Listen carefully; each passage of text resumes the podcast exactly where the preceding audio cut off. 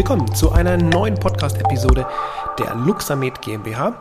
Mein Name ist Patrick Walicek und dieses Mal habe ich ihm was echt Spannendes mitgebracht. Ich habe nämlich ein Interview geführt mit dem Longevity und Epigenetik Coach Sebastian Dietrich von Inex Health and Performance echt spannend. Ein digitaler Nomade, der sich speziell mit dem Bereich eben Longevity, also der Langlebigkeit, dem Thema Epigenetik und halt der Gesundheit an sich auseinandergesetzt hat, hier verschiedene Kurse und Ausbildungen anbietet und gerade auch in das Thema Forschung sehr stark hier einsteigt. Super spannend. Das Interview hat mir sehr, sehr viel Spaß gemacht. Ich hatte schon mal einen Podcast mit Sebastian, da war aber er der Host, also ich war sein Podcast-Gast in dieser, in der Episode. Da ging es um die Mikrostromtherapie im Allgemeinen. Natürlich alle wichtigen Links werde ich in den Show Notes verlinken, auch zu der Episode bei dem ich zu Gast sein durfte bei Sebastian und natürlich auch der Link eben zur Longevity Akademie von Sebastian Dietrich. Aber jetzt geht's direkt rein, also Langlebigkeit, Longevity und Epigenetik, super spannend, auf jeden Fall bis zum Ende durchhören. Herzlich willkommen zu einer neuen Podcast-Episode der Luxamed GmbH. Heute habe ich wieder ein extrem spannendes Interview mitgebracht, auf das ich mich schon sehr freue. Und zwar mit Sebastian Dietrich von Inex Health and Performance.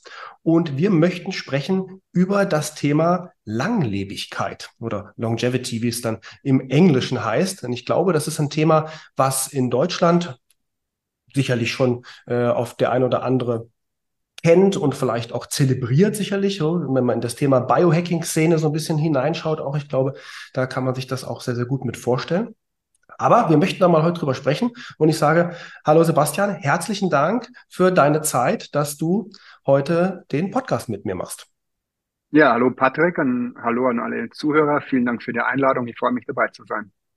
Super. Vielleicht magst du dich einmal so ein bisschen kurz vorstellen, was du machst, wer du bist, so damit die Zuhörer auch eine Idee von dir haben oder wo sie auch was über dich äh, nachlesen können, wo sie dich finden können, etc.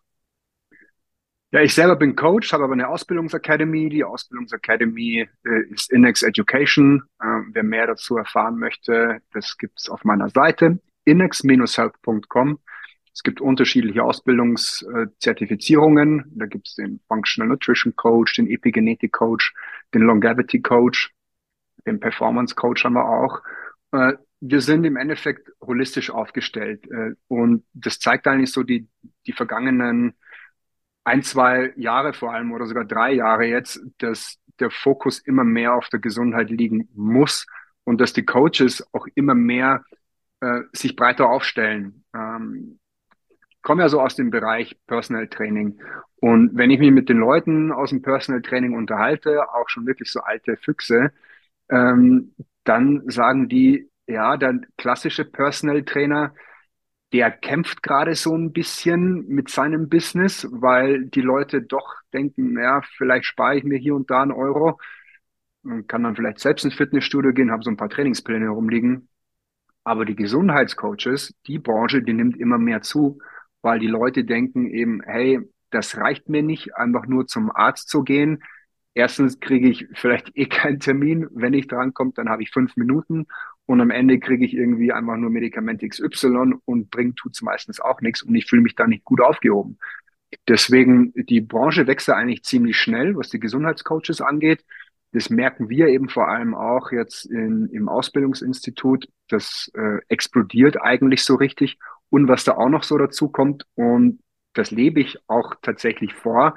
Meine Frau und ich, wir sind digitale Nomaden. Wir sind vor, vor zwei Jahren ausgewandert aus Deutschland. Wir haben im Endeffekt alles aufgegeben und wir haben quasi aus dem ganzen Chaos, das ähm, ja dort entstanden ist in der letzten Zeit, unser Online-Business ähm, nicht gestartet, sondern wir haben im Endeffekt das alte Business einfach digitalisiert ich stand dann sechs Monate im Studio, habe alle Inhalte aus der Ausbildungsakademie aufgezeichnet und seitdem sind sie einfach online abrufbar. Das hat viele Vorteile, weil ich es mir natürlich so oft wie möglich anschauen kann. Und äh, dann treffen wir uns einfach mit den Coaches regelmäßig auch online für Fragen, Antworten, für Fallbeispiele und es funktioniert alles sehr, sehr gut. Und das ist auch so ein Zukunftsmodell, ähm, wo eben der Coach nicht mehr, so wie es früher der Personal Trainer gemacht hat oder vielleicht auch heute noch, das im Fitnessstudio stehen, sondern es eben eigentlich einfach die Möglichkeit gibt, von überall aus unabhängig zu arbeiten. Und da kann man sich ein super Netzwerk auch aufbauen von Therapeuten, von Ärzten, wo man dann vielleicht eben in den Bereichen, wo man dann nicht so sehr drin ist, sei das vielleicht Entgiftung, sei das vielleicht mhm. Mitochondrien oder Hormone, dann habe ich vielleicht eben mein, mein Netzwerk und sage, hier kann ich nochmal jemanden hinempfehlen oder hier brauche ich vielleicht ein Bloodpanel, dann habe ich einen Arzt oder einen Therapeuten, wo ich nochmal jemanden hinschicken kann. Und so kann ich aber als ein, ein Health Coach oder als ein Longevity Coach, wenn wir gleich noch äh, drüber sprechen, was das eigentlich ist, ähm, eben super unabhängig von überall arbeiten. Meine Frau und ich, wir sind jetzt gerade in der Schweiz, wir waren jetzt knapp drei Monate vorher in Japan und davor ein halbes Jahr in, äh, in, in Thailand. Da haben wir auch unseren Podcast aufgenommen, Patrick. Ja. Und ja, es ist absolut eine faszinierende Zeit. Ja, das glaube ich, finde ich total spannend. Also ich kenne, sagen wir mal, ähm, viel auch, weil ich ja selber auch Podcasts äh, konsumiere und da ist ja das Thema digitale Nomaden, gibt's ja extra einen speziellen Podcast auch zu und wird ja auch immer mehr. Finde ich super spannend, äh, wenn man das macht, auch diesen, diesen Schritt einfach geht, ja, der ein Stück weit ja auch eine, ja, ein bisschen eine Mut auch erfordert, ganz klar, ne, ob das auch alles so funktioniert und, und hin und her. Also das finde ich echt ähm, Chapeau, finde ich, äh, finde ich richtig cool. Ja, du hast angesprochen, wir haben zusammen einen Podcast aufgenommen und zwar ein Podcast aus, äh, aus deinen, aus deinen Episoden heraus. Und ich verlinke übrigens auch für die Zuhörer die Internetseite und den Podcast wird alles in den Show Notes verlinkt. Also man muss jetzt hier nicht äh, mitschreiben, kann man einfach dann in den Show Notes anklicken und los geht's. Ja, fand ich auch sehr cool. Und ich habe gesehen, äh, ich höre deinen Podcast auch regelmäßig. Du machst ja auch wirklich mit, mit sehr, sehr interessanten Leuten, mit äh, Interviews. Äh, einige von ihnen kenne ich, ähm, andere nicht, aber es ist äh, echt spannend, cool, ja. Wie, wie machst du das? Wie kommst du jetzt wahrscheinlich über dein Netzwerk auch an deine äh, Podcast? Interviewpartner? Ja, ich konnte schon so in den letzten zehn Jahren, in denen ich jetzt so in dem Bereich unterwegs bin, ganz gutes Netzwerk aufbauen, habe dann hier und da meine Partner, mache aber natürlich auch viel Recherche und nehme dann auch einfach viel Kontakt auf mit den Leuten, wenn ja. ich merke, hey, hier gibt's wieder was Spannendes, hier hat wieder jemand was Spannendes zu erzählen oder dann eben auch vor allem im deutschsprachigen Raum ist es einfach so, dass die Informationen einmal viel, viel später hier ankommen. Ja. Äh, und wenn ich das vielleicht schon mal so ein Jahr oder zwei Jahre vorher gelesen oder gehört habe aus den USA, dann merke ich, ah, jetzt ist hier wieder jemand, der hat mir irgendwas rübergebracht. Dann schreibe ich die Leute einfach an und lade sie ein. Und ähm, das funktioniert eigentlich. Die Leute haben Bock drauf, die Leute haben Bock drauf, sich mitzuteilen. Und Podcast ist natürlich auch ein gutes Medium, sich selbst irgendwie zu präsentieren oder auch so ein Eigenmarketing zu machen. Ja, absolut. Deswegen mache ich aus dem Grund, mache ich das im Endeffekt auch. Ja, absolut. Ja, aber wollen wir zum eigentlichen Thema kommen, die Langlebigkeit, Longevity. Ja, sag mal, was, was ist das? Ja, ganz spannend. Also ähm, im Endeffekt betreiben wir das ja schon immer, einfach gesund zu leben und gesund zu sein. Aber das, was sich ja irgendwann herausgestellt hat, einfach nur gesund zu sein, reicht den Menschen nicht. Menschen werden ja irgendwann alt und dann kam natürlich irgendwann die Anti-Aging-Industrie, die sich dann in erster Linie aber auf die Haut äh, fokussiert hat. Warum ist die Haut äh, faltig? Äh, und dann gab es eben Cremes. So aus diesem Ganzen hat sich aber dann über die Jahre hinweg das Thema der Langlebigkeit entwickelt, wo man eben heute nicht nur auf das Äußere schaut, sondern man weiß natürlich, das Äußere kommt vom Inneren und wir müssen uns auf die inneren Systeme äh, fokussieren und dann sind wir auch im Außen jung. Und naja, also die Industrie ist mittlerweile sehr, sehr groß. Die Größen sind alle mit mehreren hohen Millionenbeträgen da investiert.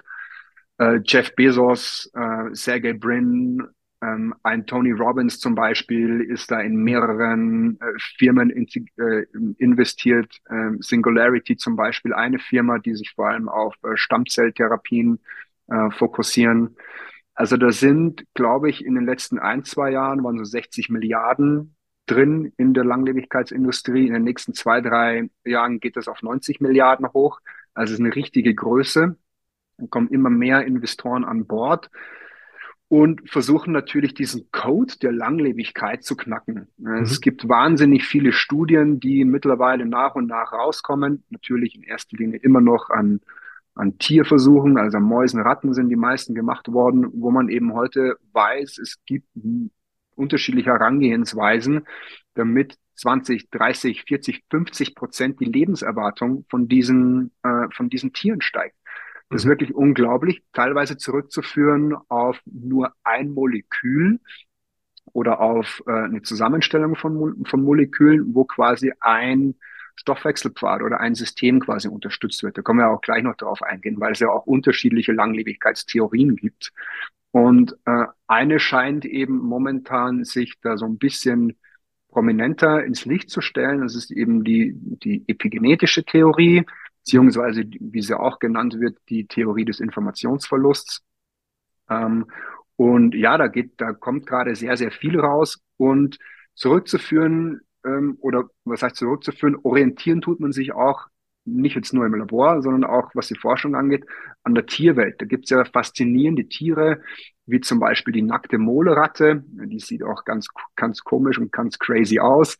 Ähm, die ist zwar super verfaltet, also die kommt aber auch so zur Welt, die kriegt, die kriegt aber keine weiteren Falten im Laufe ihres Lebens. Ich glaube, die wird so bis, bis zu 30 Jahre, das ist irgendwie das Zehnfache oder sogar noch mehr von dem, was äh, wie alt eigentlich Ratten werden.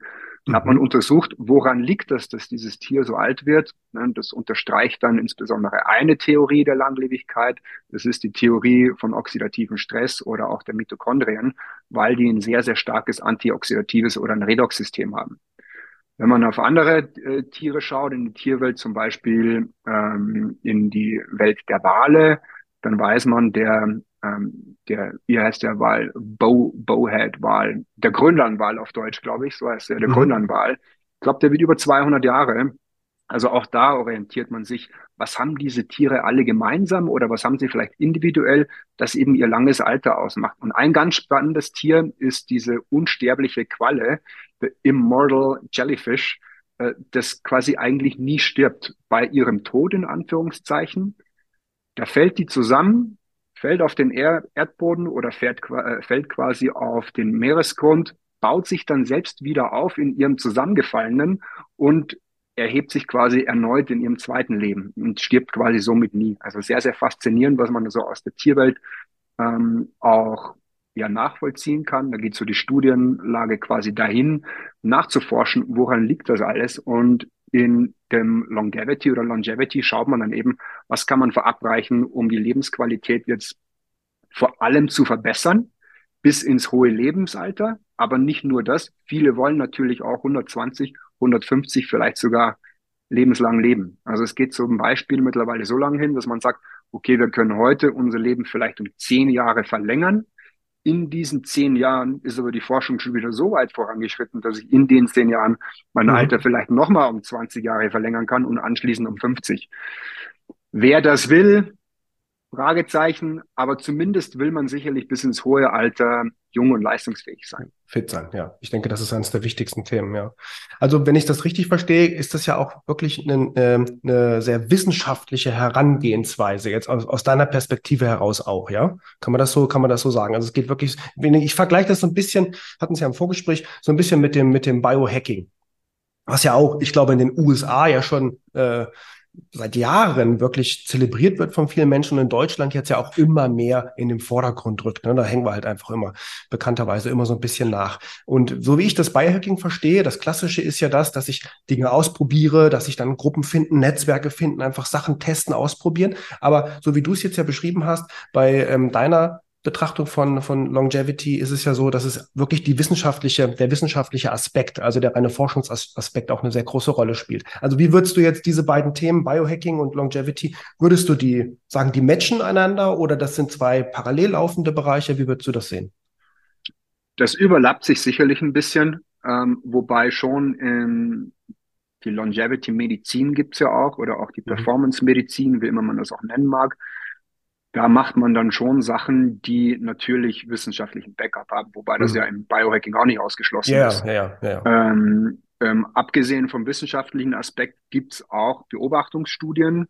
Ähm, zum Beispiel, es geht zurück auf Dan Butner, äh, der die Blue Zones beobachtet, die Blue Zones beobachtet hat und auch das Buch geschrieben hat, wo er eben entdeckt hat, es gibt Orte auf dieser Welt, die er dann eben Blue Zones genannt hat. Da gibt's fünf. Das ist Sardinien, Italien, das ist äh, Okinawa in Japan, wo ich übrigens gerade auch war, war sehr, sehr spannend. Ähm, Loma Linda in Kalifornien, ähm, Sardinien habe ich schon genannt, glaube ich, Nicoya in äh, Costa Rica und Ikaria in Griechenland. Die fünf Orte haben es eben gemeinsam, dass dort vor allem die meisten Hundertjährigen leben. Okay. Und das hat er erforscht und hat eben gewisse Gemeinsamkeiten entdeckt. Und die acht oder neun Gemeinsamkeiten, die kann man auch abbilden auf Überpunkte. Dazu gehört dann zum Beispiel vor allem Bewegung. Mhm. Jetzt ist man, jetzt ist man in diesen Orten nicht zwingend im Fitnessstudio unterwegs, aber was man da eben festgestellt hat, dass die Menschen hauptsächlich sich tagtäglich eigentlich den ganzen Tag bewegen. Das sind irgendwelche ähm, Bauern vielleicht, die draußen auf dem Hof ihre Arbeit verrichten. Und witzigerweise kenne ich das auch ähm, aus Erzählungen von Menschen, wenn man irgendwo mal in Österreich ist oder in den Bergen. Dann ist der alte Bauer einfach noch auf dem, äh, auf dem Hof und macht seine Arbeit. Und wenn man sich mit dem unterhält, dann sagt er, ich muss das jeden Tag machen, weil wenn ich das einen Tag nicht mache, dann kriege ich Schmerzen. Ne? Also mhm. ist eigentlich, ist eigentlich der Klassiker, das kennt man eigentlich. Also Bewegung gehört auf jeden Fall dazu. Davon abweichend gibt es natürlich auch wieder wissenschaftliche Daten, die zeigen, okay, wie viel Sport muss ich wirklich machen, welchen Sport soll ich machen, können wir ja mhm. auch noch drüber sprechen. Aber wenn wir bei den Blue Zones bleiben, da ist dann nicht nur die äh, Bewegung ein Teil, sondern der zweite Aspekt ist natürlich auch ganz stark die Ernährung.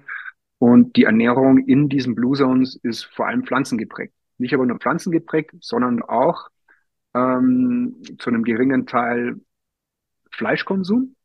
In erster Linie tatsächlich Schweinkonsum. Wer hätte es gedacht? Ich war jetzt in, ähm, in Okinawa mit meiner Frau vier Wochen und dort wird wahnsinnig viel Schwein konsumiert. Mhm. Und das haben die scheinbar alle gemeinsam. Also so ein bis zweimal die Woche scheint Fleischkonsum eben die Langlebigkeit zu unterstützen, begleitet von hauptsächlich einer pflanzlichen Ernährung. Auch davon abweichend kann man auch wieder in die Wissenschaft schauen, wie ist es dann tatsächlich? Was hilft mir tatsächlich wieder? Welche Nährstoffe oder welche Verteilung tatsächlich, äh, dass die Langlebigkeit unterstützt? Ich will es nicht zu lang in die Länge ziehen, was die Blue Zones mhm. angeht, aber eine Sache will ich unbedingt noch äh, herausstellen und das ist das äh, Ikigai, so nennen das die Japaner.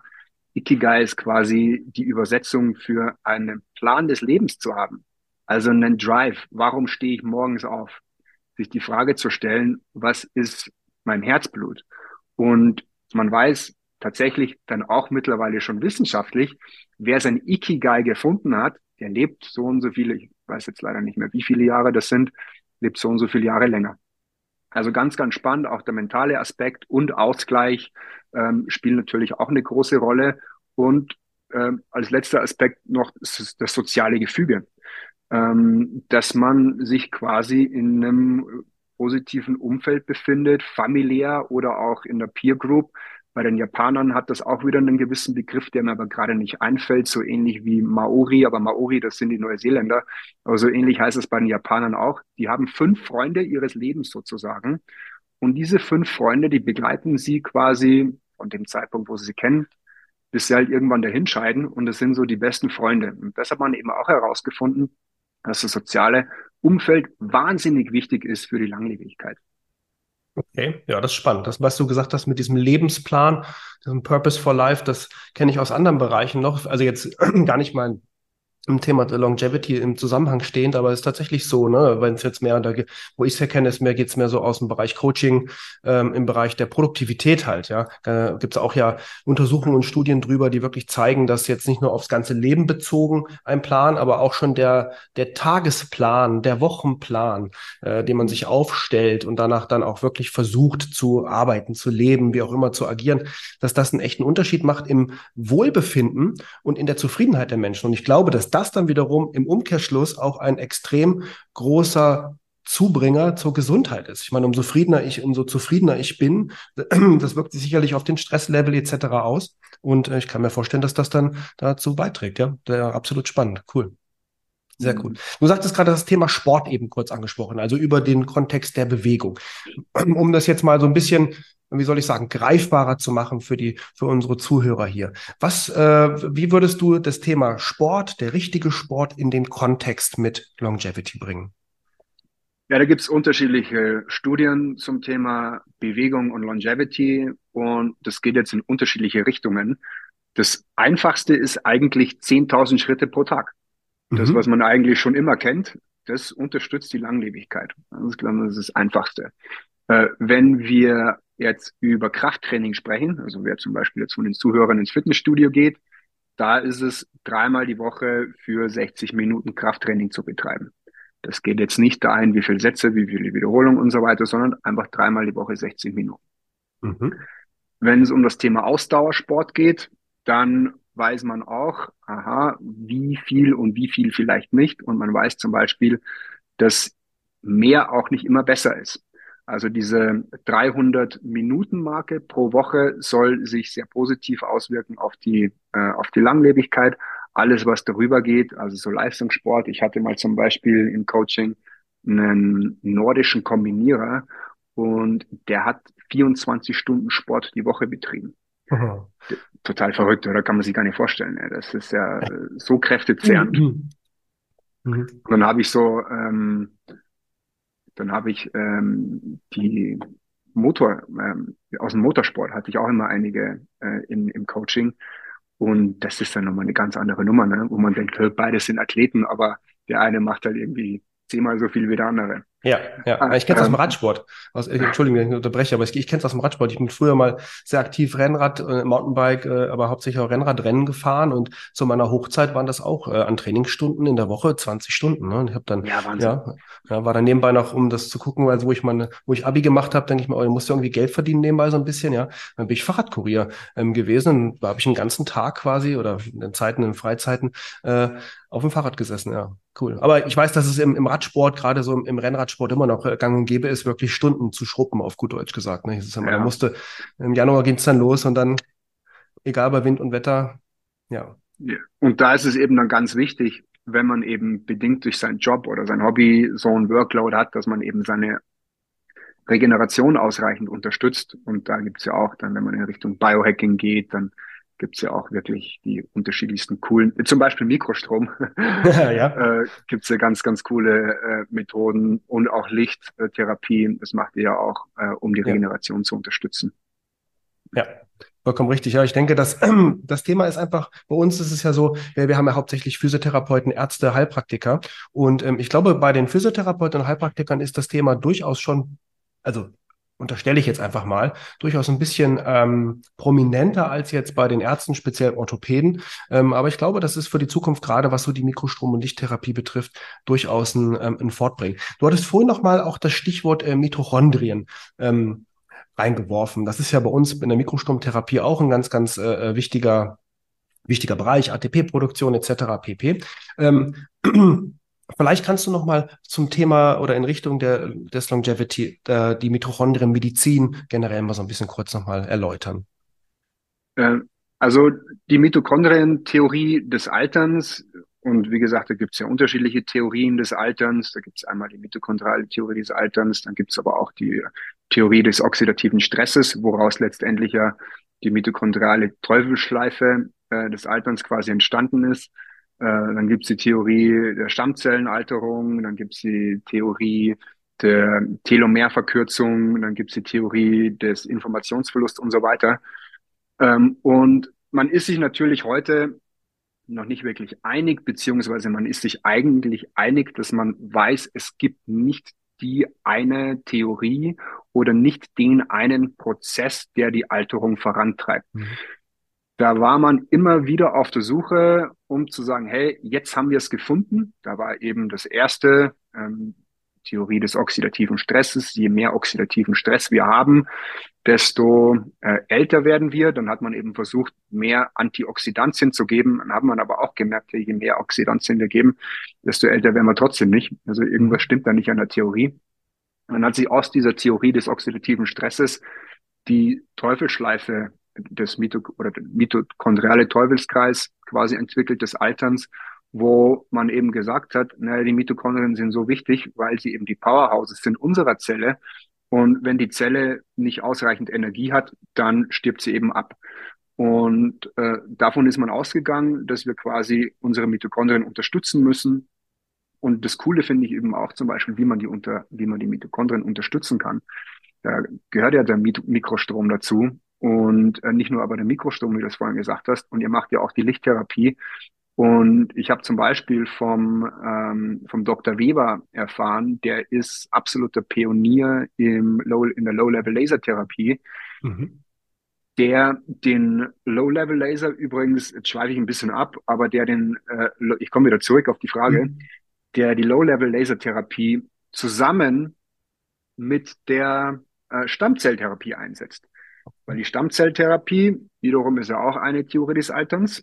Also jedes Gewebe, das quasi irgendwie so eine zerfetzte Schulter oder ein Sprunggelenk, das könnte ja quasi regeneriert werden durch eine Stammzelle, die letztendlich ähm, über den Prozess des Homings, also man geht dann, das heißt, dass die, die, die Stammzelle geht zur Zielzelle oder wird zur Zielzelle, quasi zur Knorpelzelle in dem Fall, wenn die Schulter zerfetzt ist oder die Schulterknorpel oder der Sprunggelenksknorpel. Ähm, und was der Weber macht, ist eben dann äh, hier den Laser einzusetzen, weil häufig die Stammzelltherapie nicht gut funktioniert, weil die Stammzellen nicht ausreichend Energie haben.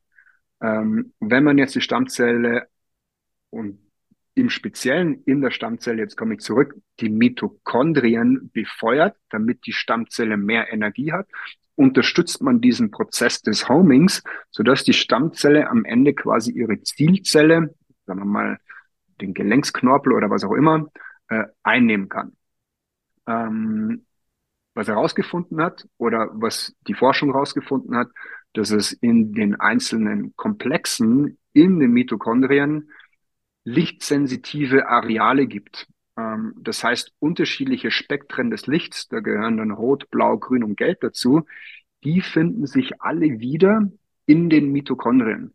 Wenn wir quasi kein Licht in unseren Körpern haben, dann kann, können die Mitochondrien auch ihre Arbeit gar nicht vollrichten. Und das Konzept geht eigentlich äh, auf den Licht, Lichtkörper, auf den Professor Dr. Äh, äh, Pop zurück, der mhm. herausgefunden hat, dass wir aus Biophotonen bestehen, aus Licht äh, bestehen. Und das macht man sich hier quasi zunutze, dass man eben hier die Mitochondrien der Stammzellen über solche, vielleicht auch über die Mikrostörungstherapie oder eben die Lichttherapie, sei es die Low-Level-Laser-Therapie, anreichert um dann wiederum die äh, Stammzellen zu befeuern, dass man hier quasi Regeneration äh, verrichten kann. Jetzt, wenn ich nicht mit Stammzellen arbeite, dann kann ich das natürlich trotzdem machen, die Mitochondrien unterstützen und fördere somit auch trotzdem meine Langlebigkeit. Man hat aber irgendwann herausgefunden, dass es das auch nicht war, sich einfach nur auf die Mitochondrien zu fokussieren, weil das hat dann auch nicht gereicht, dass wir ein Stück älter werden. Und da gibt's jetzt neue Forschungsergebnisse, die sehr, sehr vielversprechend sind, sage ich jetzt mal, die vielleicht diesen heiligen Gral dabei sind zu knacken und in Form der Epigenetik und die, die Theorie ist dann die Theorie des Inform Informationsverlustes mhm. ähm, ähm, vielleicht diesen Prozess entdeckt hat, der ganz oben äh, an, an dem zellulären äh, ja, Organisations- oder Symphonie, sage ich mal, an der Symphonie der, der Zelle ganz oben ansetzt und dann quasi sich nach unten hin ausbreitet, wo dann auch äh, solche, in, äh, solche Theorien wie die mitochondriale Theorie, äh, Theorie oder auch die Stammzelltherapie, oxidative Therapie und so angesiedelt werden. Das wäre die, das wäre dann die epigenetische Thera ähm, Theorie, die ähm, der Harvard-Professor, ähm, sein Name fällt mir auch gleich wieder ein, entdeckt hat äh, und quasi sagt, hier sind diese Langlebigkeitsgene, die Sirtuine, die quasi von oben an der Zelle äh, die Prozesse regulieren und nach unten hin quasi folgt alles und dann gibt's doch wieder mhm. diesen, diesen einen ultimativen Prozess.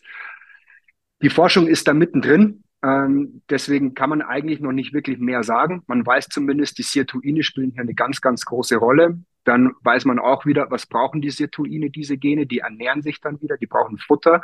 Da spielt NAD zum Beispiel auch eine ganz, ganz wichtige Rolle. Also es ist eins unserer Langlebigkeitsmoleküle, die aber auch wieder eine große Rolle spielen in den Mitochondrien, die ja benötigt werden für die, für die Energietransportkette mhm. oder Elektronentransportkette. Am Ende ist es auch witzig zu verstehen, dass eigentlich bei vielen dieser Theorien, sei es jetzt bei äh, der mitochondrialen Therapie oder auch bei der Theorie des Informationsverlusts, da findet man häufig immer wieder diese gleichen Langlebigkeitsmoleküle, also zum Beispiel das NAD-Molekül oder auch zum Beispiel Spermidin kennt man auch als eines dieser mhm. Langlebigkeitsmoleküle. Die finden sich immer wieder bei all diesen unterschiedlichen, ähm, bei all diesen unterschiedlichen äh, Theorien und am Ende ist es natürlich auch irgendwie dann schön für den Endverbraucher zu sagen, okay, jetzt nehme ich hier so ein Langlebigkeitsprodukt, gibt es ja viele am Markt mittlerweile, die sind dann irgendwie ähnlich konzipiert. Dann geht es eben darum, äh, zum Beispiel die Sirtuine zu unterstützen oder auch das Molekül NAD, die Produktion von NAD zu unterstützen. Und dann bin ich da mehr oder weniger holistisch aufgestellt, weil einerseits unterstütze ich dann diese Moleküle, ich unterstütze die Langlebigkeitsgene und ich unterstütze auch gleichzeitig irgendwie die Mitochondrien. Also die hängen schon irgendwie alle zusammen, scheinbar auch diese Theorien. Okay, ja, super spannend. Also da bin ich auch sehr gespannt. Werde mir das mal ein bisschen auf meine To-Do-List mitschreiben, das ganze Thema so ein bisschen mit, so ein bisschen mit weiter zu verfolgen. Und ja, super. Ich würde gerne noch mal eine kleine Schleife zurückgehen. Und zwar zu dem, du machst ja auch da, ich sag mal, Coachings, beziehungsweise du hast ja deine, äh, auch deine, deine Ausbildungsseite. Wie kann man sich das, wenn jetzt ein Zuhörer, Therapeut, hört das jetzt und sagt, boah, das ist ein spannendes Thema, da möchte ich gerne mehr drüber erfahren. Wie würde so ein, so ein Training bei dir ablaufen? Wie kann man sich das vorstellen?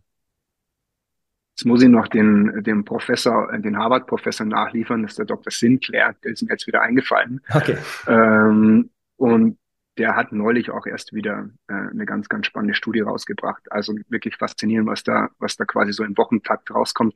Ich habe übrigens auch, wer sich dafür interessiert und wenn wir das hier nennen dürfen, ich habe ähm, auf meinem YouTube-Kanal ähm, die Long Longevity News mittlerweile rausgebracht, wo ich einmal die Woche all die Infos, die ich so während der Woche lese, wenn wieder neue Studien rauskommen. Mhm. Letzte, Woche, letzte Woche kam irgendwie raus, äh, Taurin, neues ähm, Longevity, Aminosäure entdeckt. Ne? Habe ich auch gehört, ja. Ähm, mhm. Genau. Äh, und das, das äh, teile ich da immer quasi einmal die Woche. Ja, um, um auf äh, deine Frage jetzt einzugehen, wie läuft sowas ab? Man hat dann quasi seine Ausbildungsacademy selbst für sich. Man hat sein Login, sein Account. Dort äh, arbeitet man sich durch die einzelnen Themen durch. Ähm, ich habe mich mittlerweile fokussiert eben auf dieses Thema auch von David Sinclair, auf die Epigenetik. Ich habe ja schon 2017 in Deutschland Epigenetik-Seminare abgehalten und da war das Longevity-Thema noch gar nicht wirklich so ja, verbreitet, hier sowieso nicht hierzulande.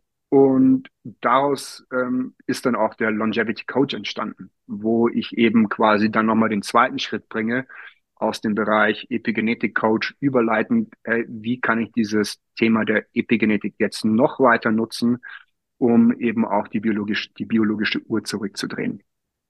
Der Coach kann sich dann quasi einloggen, hat dann seine Vorlesungen, da gibt es mhm. unterschiedliche Module, das äh, fängt ziemlich so von der Basis an und äh, geht dann über die funktionelle Nährung, aber auch über ein Coaching-Modul, äh, mhm. weil es natürlich auch wichtig ist zu wissen, wie kann ich mit dem Kunden zusammenarbeiten. Da geht es auch viel um Glaubenssätze ähm, und, und vieles mehr.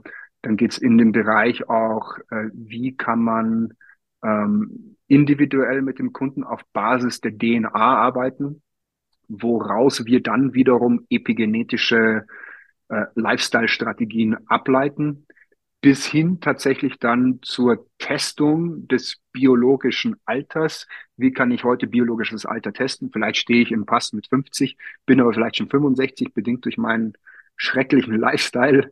Mhm. Äh, und wie kann ich dann als Coach das, das verwenden, wenn ich mit dem Kunden vorher einen Test mache, habe den dann ein halbes Jahr oder ein Jahr vielleicht sogar im Longevity Coaching und kann dann nochmal diesen Test machen und meinem Kunden zeigen, entweder wir haben die innere Uhr angehalten oder wir haben sie vielleicht schon um ein, zwei Jahre zurückgedreht. Und das funktioniert. Mhm.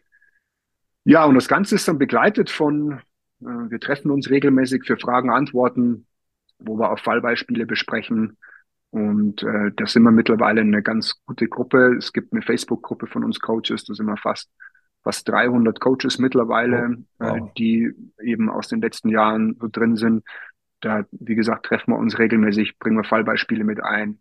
Da sind auch ganz, ganz unterschiedliche Leute drin, Therapeuten, Ärzte, Coaches, Personal Trainer. Jeder ist irgendwie Experte in seinem, in seinem Bereich. Und somit lernen wir am Ende auch irgendwie alle voneinander. Ja, sehr cool.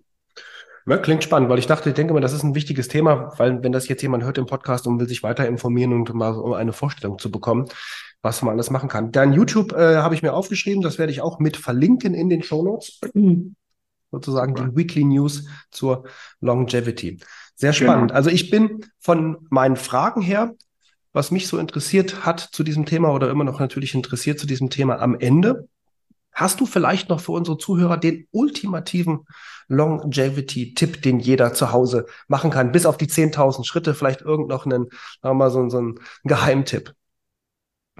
Ich habe letzte Woche in den Longevity äh, was rausgebracht und zwar zu Brian Johnson. Brian Johnson ist so der Longevity-Typ überhaupt. Das ist ein Unternehmer aus dem Silicon Valley. Ich bin mir jetzt gar nicht sicher, ob der Uber erfunden hat. Äh, jetzt sage ich vielleicht sogar was Falsches, aber irgend sowas Bekanntes. Ähm, da ist der CEO oder Mitinhaber, äh, weiß der Fuchs was.